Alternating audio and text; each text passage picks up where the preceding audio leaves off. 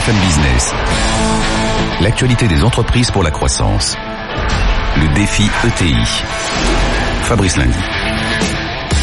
Bonjour à tous, faisons grossir les PME, écoutons ce que les ETI ont à nous dire. On vous les fait découvrir euh, chaque semaine depuis presque maintenant euh, deux ans. Il faut miser sur elles, surtout qu'elles ont des bonnes recettes à nous apporter, des recettes d'optimisme. C'est parti pour le défi ETI.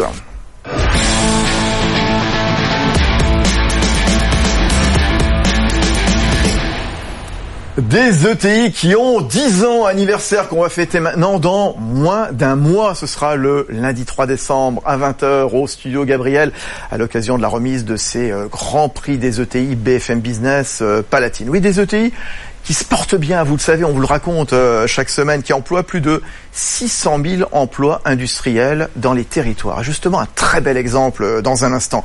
MB92 La Ciotat, c'est un chantier naval de renom international spécialisé dans la maintenance, dans la réparation, dans le refit de yachts d'exception, hein, présent à Barcelone, à La Ciotat, dans les Bouches-du-Rhône. On va retrouver son directeur général, Ben Menem, dans un instant. Tar Meliti, grand expert de l'industrie du futur, nous accompagne. Il vient souvent vous voir, il vient souvent nous voir dans ce euh, défi ETI sur euh, BFM Business. Auparavant, j'accueille Valentine Barou. Bonjour Valentine. Bonjour Fabrice. Banquière conseil à la Banque Palatine. Et on va le rappeler, Valentine, les entreprises de taille intermédiaire, elles ont un rôle clé dans le tissu économique français. Exactement. Les ETI en France sont un poumon de l'économie. Elles, euh, elles, contribuent, elles développent des écosystèmes répartis sur le territoire. Euh, elles ont besoin de talents, elles recrutent des talents et elles font naître des talents. Voilà, il faut attirer ces talents justement. Quelles sont les, les régions les plus dynamiques en, en matière euh, d'emploi? Est-ce qu'une nouvelle carte industrielle du pays s'esquisse à vos yeux en cette fin 2018 Ce qui est intéressant de noter, au-delà des régions que l'on connaît comme des régions dynamiques, comme l'Île-de-France, comme euh, Bordeaux, comme Lyon, euh, des micro-territoires aussi se développent autour de clusters, de pôles de compétences, ou même se développent sur la base d'anciennes euh, friches, oui, industrielles. Oui, et ce sont de nouveaux entrepreneurs qui veulent redévelopper euh, en concertation euh, avec les collectivités locales souvent. Ça c'est très intéressant. On prendra l'exemple de la Ciotat justement euh, dans un instant. Certaines régions elles changent de visage, hein. elles se réveillent même. Ça passe par quoi ce renouveau à votre avis, Valentine Barouf hein? Ça passe par de l'humain. Ouais. Effectivement, ces entrepreneurs, ça passe par des concertations, ça passe par la digitalisation, ça passe par euh, aussi euh, une nouvelle euh, politique de vie de la part de, des salariés. C'est vrai. Voilà. C'est intéressant. On va développer tout ça dans un instant. Vous allez retrouver votre place, Valentine Barraud. Donc on va retrouver Tara Meliti, on va retrouver Ben Menem dans un instant. Oui, gros plan sur MB92, La Ciotat. C'est l'un des grands du secteur. Présentation signée Erwan Maurice. On revient tout de suite après. Ce sont les palaces des mers que l'on aperçoit souvent l'été au large de la Méditerranée. Les méga yachts ultra luxueux de 20 à 100 mètres de long. Des géants qui parcourent mer et océan et qui bien sûr ont besoin d'être aménagés, entretenus, rénovés.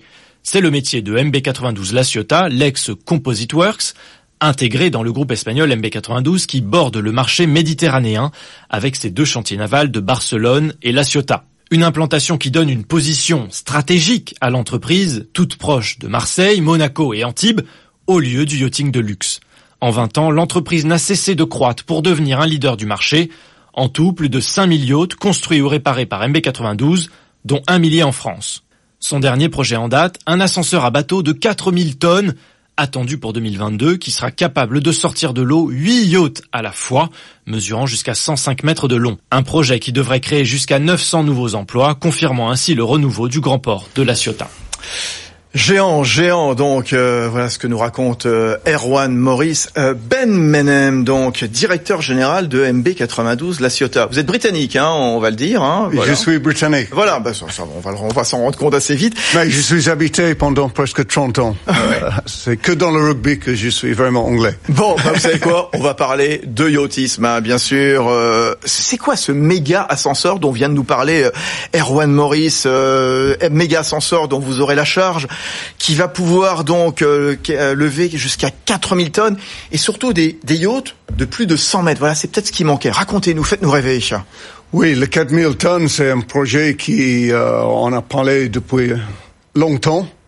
Mais c'est le marché de 4000 tonnes, c'est le marché qui est vraiment en train d'agrandir beaucoup, beaucoup à ce moment. Et quand on parle de 4000 tonnes, on, on dit des yachts euh, de 80 mètres jusqu'à peut-être 110 mètres. Et, et, les infrastructures pour le, le refit, hein, le refit, c'est-à-dire voilà le, le, retapage, retaper donc ces, ces yachts de plus de 80 mètres quelque part, c'était une denrée rare en Méditerranée. Il y, avait pas ou quasiment pas? Euh, Non, euh, il n'y a une euh, ascenseur de 6000 tonnes euh, dans le sud d'Espagne, mais c'est plutôt euh, militaire et c'est pas vraiment pour les yachts. Je comprends. Nous, on parle de quelque chose dédié 100% aux yachts. Et aujourd'hui, il n'y a pas un ascenseur comme ça, mais MB92 à Barcelone est en train de, de finir leur ascenseur de 4700 tonnes ah, qui va démarrer euh, au printemps l'année prochaine. Voilà, c'est celui qui fera le, le, plus grand, le plus lourd. Voilà la, la course au gigantisme. Dites donc, Tar Meliti, vous expert de l'industrie du futur, la Ciotat. Bon, alors je dis pas qu'on a vaguement le même âge, mais bon, on a les cadras, les quinquas, tout ça, bien sûr. À une époque, quand on se souvient ce que c'était la Ciotat dans les années 80, euh, on revient de loin quand même. Oui, c'est vrai, c'est comme dans beaucoup de territoires finalement euh, qui se sont désindustrialisés ces dernières années. On a, on assiste, on a assisté, pardon, à une, à une désindustrialisation, des difficultés économiques. Et puis au fur et à mesure, eh ben, comme dans cet exemple magique qu'est la Ciotat, mais, mais, mais ailleurs également, dans d'autres territoires. Je pense évidemment à la Lorraine, je pense aussi évidemment au, au, au, territoire des Vosges. Donc on a une renaissance dans laquelle des nouvelles activités sont en train de, de renaître, soit ont déjà ont déjà commencé évidemment à émerger, soit sont en train de, de, de, de renaître. Je pense à, donc à la Lorraine, dans lequel on, on, assiste effectivement à la métallurgie du futur, qui est en train de renaître complètement sur ces territoires. Voilà, donc tout ça est en train de, de les, les, les, les billes sont en train d'être rebasculées finalement au niveau, au niveau national. Et, et l'avenir pour les, ces sites ex en difficulté, ces friches dont parlait oui. il y a quelques minutes euh, Valentine Barraud de la Banque Palatine quelque part, c'est quoi? C'est tirer vers l'innovation, tirer vers l'excellence. Quand on écoute ce que nous dit Ben Menem, donc à la tête de MB92 La Ciotat, ce méga ascenseur capable de lever donc des yachts de plus de 100 mètres, voilà, de 4000 tonnes, c'est ça? Le maître mot, distinguer. le maître mot, c'est l'innovation. Exactement. Ouais. C'est la différenciation. C'est vraiment les, les, les, termes qui sont euh, qui, qui, doivent être majeurs dans, dans ce renouveau industriel. Voilà, se renouveler justement, tirer vers l'innovation. Un mot que les entreprises de taille intermédiaire pratiques, parlent tous les jours. Vous les connaissez, ces ETI, voilà, Banque Palatine, Valentine Barraud. Oui, les ETI sont passionnantes. Elles, euh, elles développent de nouveaux projets. Euh, elles doivent se situer en amont euh, de, comment dire, des projets plus, plus globaux. On, nous, on essaye de les accompagner, de réfléchir avec eux euh, et de structurer avec eux ces projets innovants. Ouais. Quand on est à cheval, Ben Menem, euh, quand on est présent à la fois sur Barcelone, région extrêmement dynamique.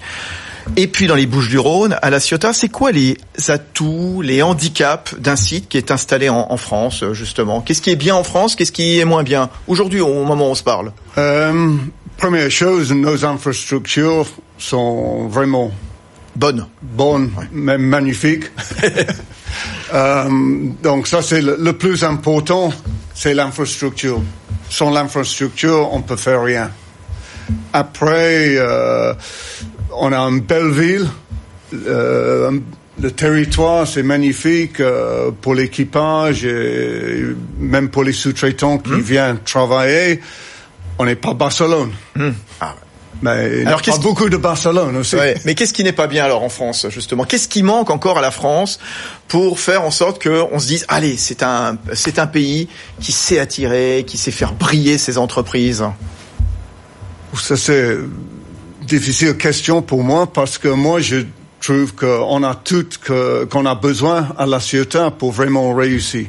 Euh, Vous avez tout pour l'instant. Bon, alors on va voir ce qui. Il y a des choses toujours ah. à, à, améliorer, mais euh, on est super bien placé. Tar, Tar Meliti, vous l'expert de l'industrie du futur, ce qu'il vient de nous dire, euh, on a des belles infrastructures euh, en France et donc spécialement dans les Bouches-du-Rhône avec le, le, TGV, un aéroport international, etc. Le port, euh, bien entendu. Et c'est vrai que les territoires, ils sont plus ou moins attractifs hein, quand on parle de transport, oui. d'internet, de fiscalité. Comment accélérer Comment attirer dans les territoires, Meliti? D'abord, il y a, il y a le maître mot, et ça a été dit tout à l'heure par Valentine d'ailleurs, c'est les compétences. Oui. C'est quelque chose oui. qui doit être véritablement pris, en, pris à bras le corps par, par les territoires. C'est ce qu'elles font d'ailleurs. Beaucoup de territoires qui sont évidemment aujourd'hui dans cette dynamique de travailler sur ces, sur ces nouvelles compétences à acquérir pour justement accompagner la transformation des entreprises vers cette industrie du futur de manière générale. Donc il y a le volet compétences qui est majeur. Il y a le volet infrastructure parce que on parle beaucoup effectivement des infrastructures routières, des infrastructures euh, ferroviaires, etc. Mais il y a aussi les infrastructures énergétiques. C'est quelque chose dont on ne parle pas assez souvent. On assiste effectivement à un volet de transition énergétique dans lequel les cartes vont, les cartes vont être rebattues en termes énergétiques.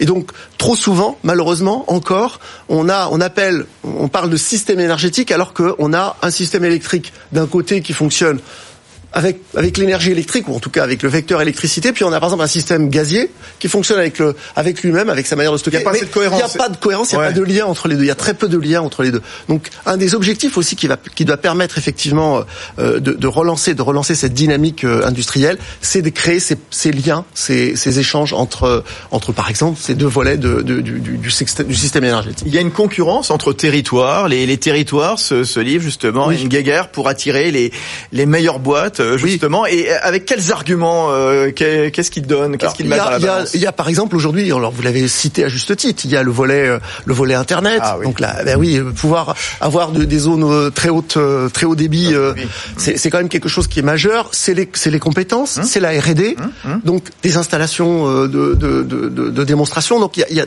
un ensemble effectivement d'actions euh, qui, qui aujourd'hui font que les territoires jouent la compétition et essayent d'attirer des entreprises françaises, mais aussi des entreprises internationales. Heureusement, bien sûr. Valentine Barouf, la Banque Palatine. Oui, c'est très intéressant ce que tu note et j'aimerais euh, également ajouter que c'est toute une chaîne qui se met en place, euh, qui va de la formation, des universités, euh, derrière les entreprises qui se mettent en place, qui peuvent recruter les talents de demain, euh, la formation continue également. Et puis, c'est un cercle vertueux.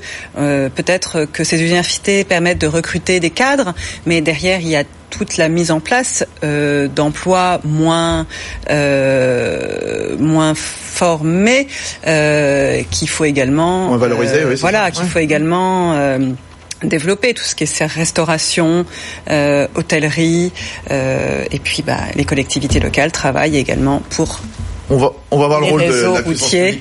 vous, vous, vous, expliquiez tout à l'heure, Valentine Barou, qu'il y a de nouvelles façons de travailler justement pour les, les, les, les, les salariés, les cadres qui viennent dans les régions. Qu'est-ce qui a changé justement? Qu'est-ce qui fait que bah, on peut vivre finalement dans, dans ces régions euh, peut-être plus facilement qu'avant?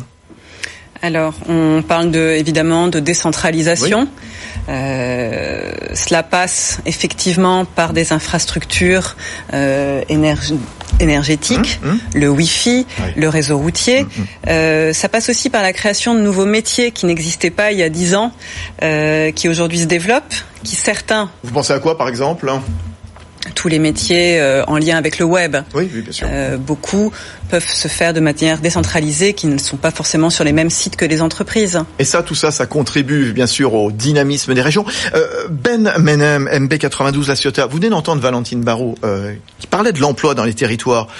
Comment est-ce que vous faites, vous, pour attirer des étudiants, des jeunes ingénieurs, une main-d'œuvre jeune, ouverte à la mobilité, justement, quand on est à La Ciotat, euh, dans les Bouches-du-Rhône Ça doit pas être trop compliqué, quand même. C'est quand même une magnifique région. Il y a tout en même temps. Hein. Voilà, c'est ça. Oui. Euh, je peux dire, il y a 20 ans, c'était pas évident. Eh ben, c'est pour ça, on en parlait tout de suite Armeliti, bien sûr. Mais on peut aussi dire, aussi dire qu'aujourd'hui, c'est beaucoup plus facile euh, avec l'université à Marseille, euh, Toulon.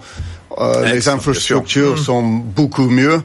Et aujourd'hui, euh, on réussit de trouver euh, les bons techniciens, techniciens, les personnes qui sont qu'on cherche, ouais. en fait.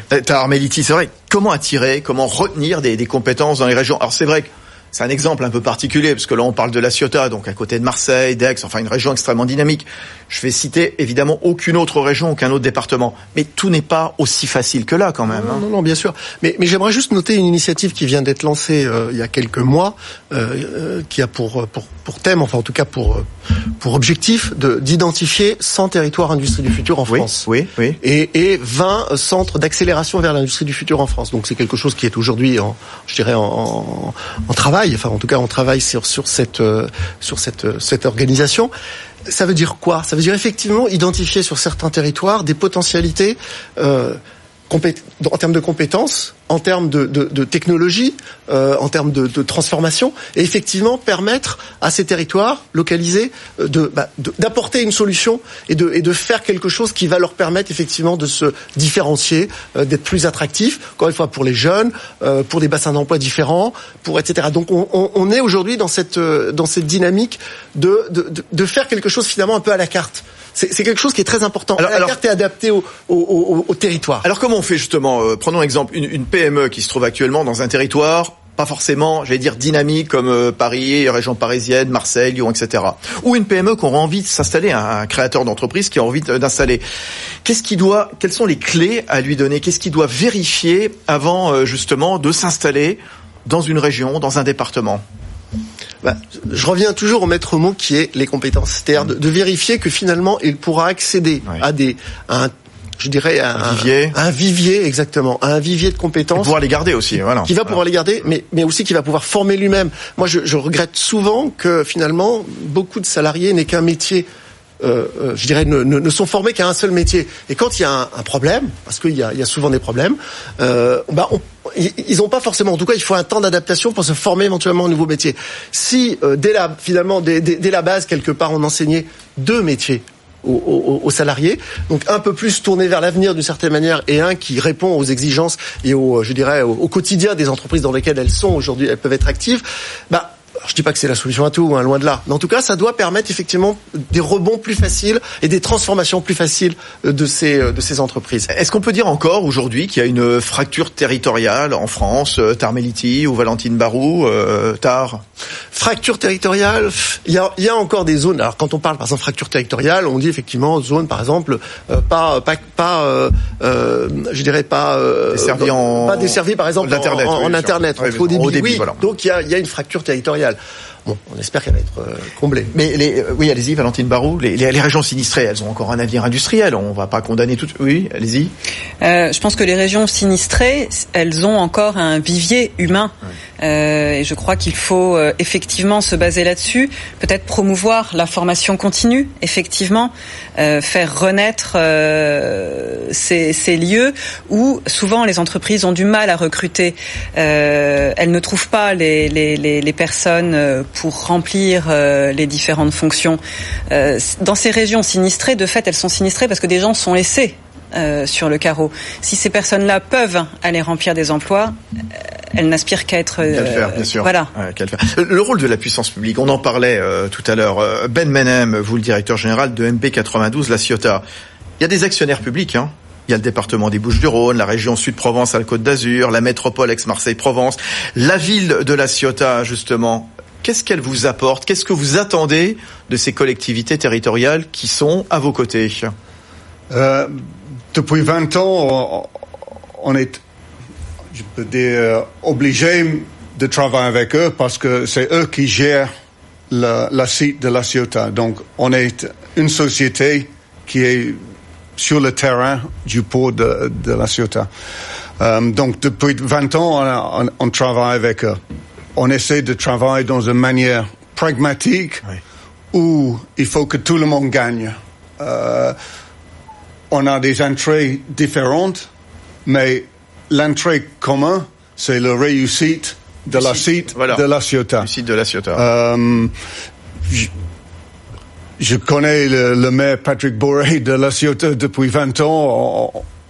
On, a toujours essayé de travailler ensemble. Quelquefois, euh, il y a des petits soucis, mais en général, c'est euh, une relation pragmatique où et pour moi, c'est très important pour réussir il faut que tout le monde travaille en équipe. Ensemble, dans la même direction. Oui, Tar Meliti, euh, c'est quoi le rôle de la puissance publique? Parce que là, bon, c'est un rôle particulier puisqu'ils sont au capital de MB 92, euh, la Ciotat, mais comment les collectivités locales, publiques, hein, soutiennent, assurent la promotion des PME, des ETI C'est quoi leurs outils à, leur disposition pour soutenir justement le, le tissu euh, entrepreneurial Elles ont des outils, elles ont des outils, quelques outils, euh, je dirais, d'accompagnement, d'aide, hein, très très très clairement. Elles ont aussi des, des, des, des outils en termes de, je dirais, de formation, de compétences, puisque parfois certains certaines certaines écoles d'ingénieurs, en tout cas, parfois sont, sont liées effectivement à ces à ces collectivités.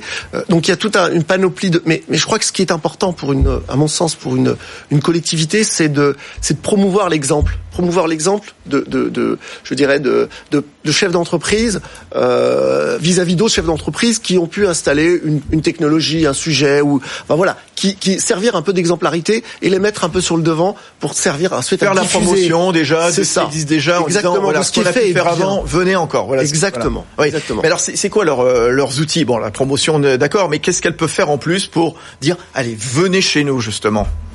Après, il y a encore une fois, il y a des aides, il y a des aides financières parfois qui, qui permettent à des collectivités d'attirer un certain nombre de, je dirais, de, de, de euh, d'entreprises sur les territoires. Il y a des impôts locaux, donc qui peuvent être réduites. Certaines zones sont classées euh, zones euh, zones franches. Alors bon, c'est des cas particuliers, mais là dans lesquels effectivement des réductions fiscales euh, sur euh, sont sont, apportées. Est-ce qu'il y a du dumping fiscal entre régions, entre collectivités pour dire bon, chez nous l'herbe est non, plus verte Non, il n'y a, pas de dumping fiscal non, non, je n'irai pas jusqu'à dire qu'il y a du dumping fiscal.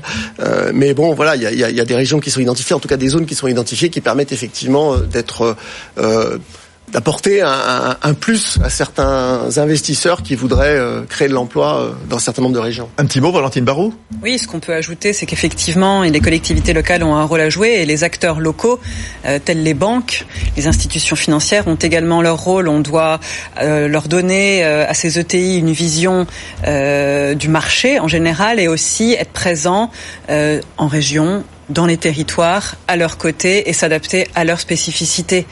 Euh... On, parlait tout à l'heure de l'attractivité des territoires, euh, on parlait de zones euh, sinistrées. Il y a un point sur lequel je voudrais qu'on juste qu'on insiste, Tarameliti, avec vous, c'est la question de la mobilité. J'ai l'impression qu'en France, on n'est pas assez mobile quand on est euh, salarié. On l'a vu sur des, des sites hein, en difficulté qui fermaient, etc. Voilà, je pense à Alstom notamment à, à, Belfort. Euh, Qu'est-ce qu'on peut faire en France pour encourager cette, euh, cette mobilité, pour dire aux gens, pour dire aux salariés, aux collaborateurs, bah, oui, c'est pas euh, vous pouvez faire 100 aller vivre à 100 km de là, euh, peut-être grâce à des logements à bas coût, peut-être grâce à des transports. Enfin voilà, j'ai l'impression qu'il y a trop de blocages en France. Alors, à tort ou à raison, je ne sais pas. Hein. Ah, c'est vrai que la question de la mobilité pouvait se poser, je dirais. Alors, encore une fois, je, je, je pousse le, je, je, je, vais dans, dans, dans, dans, un sens de manière excessive, mais la question de mobilité pouvait se poser il y a encore quelques années, de dire effectivement, est-ce qu'on peut pas amener euh, des, des, des, personnes à aller travailler à 100, 200, 300 km Aujourd'hui, les choses, encore une fois, sont en train d'être rebattues parce que le, le, le, digital est là, parce qu'il y a ces nouvelles formes de, de travail ah, collaboratif qui peuvent se mener à, à distance. Exactement. Donc on est dans cette, dans cette dynamique. Euh, on n'a pas aujourd'hui, même si on est d'accord, il y a effectivement ce que, ce que vous avez pu citer hein, comme potentialité d'aide, euh, pour favoriser euh, cette mobilité, mais peut-être que c'est moins prégnant qu'il y a quelques années. Et bon, l'avenir nous le dira. Bien sûr. Allez, encore une, une ou deux petites questions. Allez-y. Euh, non, je, je, suis absolument d'accord que aujourd'hui c'est beaucoup plus facile pour nous d'attirer des gens du nord de, de, la France et même de Paris qu'il y a 15 ans. Euh, et, vous attirez, et vous attirez de l'étranger, de l'étranger euh... La France est attractive Oui, aussi, mais euh, on a, je peux compter sur pas mal de personnes qui ont habité euh, dans le Nord et ils n'ont pas venu euh, chez nous que pour le, soleil, que pour le soleil et la mer. Bien sûr, bien sûr. Juste une, une, dernière question. Le marché mondial de la grande plaisance, il est estimé à 3 milliards d'euros annuels, 4000 unités vendues. Bon, la crise, euh, c'était il y a dix ans, la fameuse crise de 2008-2009, et puis bon, qui s'est prolongée après dans les pays de la, la, zone euro. À une époque, bon, allez, quand on avait un joli yacht, on le faisait réparer, on le rénovait. Est-ce qu'il n'y a pas une tendance maintenant à, bon, on le revend puis on achète un autre euh, quelque part? C'est quoi en ce moment? Qu'est-ce qu'il y a dans la tête des propriétaires de yachts, euh, Ben Menem Si on regarde historiquement, notre chiffre d'affaires pendant la, la, crise a augmenté ah par à peu près 20% ah oui. chaque année. Euh, donc pour les très riches, il n'y a pas vraiment une crise. Euh, si vous avez 10 milliards ou 8 milliards... On peut aussi bien faire euh, réparer qu'en acheter un autre. Voilà, ça n'a pas changé quand même. Donc, donc euh, non, ça change pas trop. Euh, quelques personnes disent que quand il y a une crise, en fait, c'est le moment d'acheter un yacht parce qu'on ne peut pas gagner beaucoup de sous euh, pendant la crise. Bon, donc, euh, je sais pas la vérité, mais... Ça me fait rire, Valentine. Bon, bah c'est très bien. Merci à tous les trois. Merci euh, Valentine Barou, banquière conseil à la Banque Palatine. Tar Meliti, expert de l'industrie du futur. Et puis euh, Ben Menem, directeur général de MP92 La Ciotat, euh, chantier naval euh, de renom international qui rénove, qui répare, qui retape euh, des yachts. La semaine prochaine, nous serons avec Ougarden. Ougarden, c'est un site, hein, un site d'objets qui sert pour le, le jardin notamment, pour le loisir, hein, qui ne vend que sur Internet ou, ou presque. Comment vendre à distance? Est-ce qu'on peut se passer d'Amazon et de tous les autres? On en parlera dans le défi ETI la semaine prochaine. Très très bonne semaine à tous. Merci à tous. BFM Business, le défi ETI, l'actualité des entreprises pour la croissance.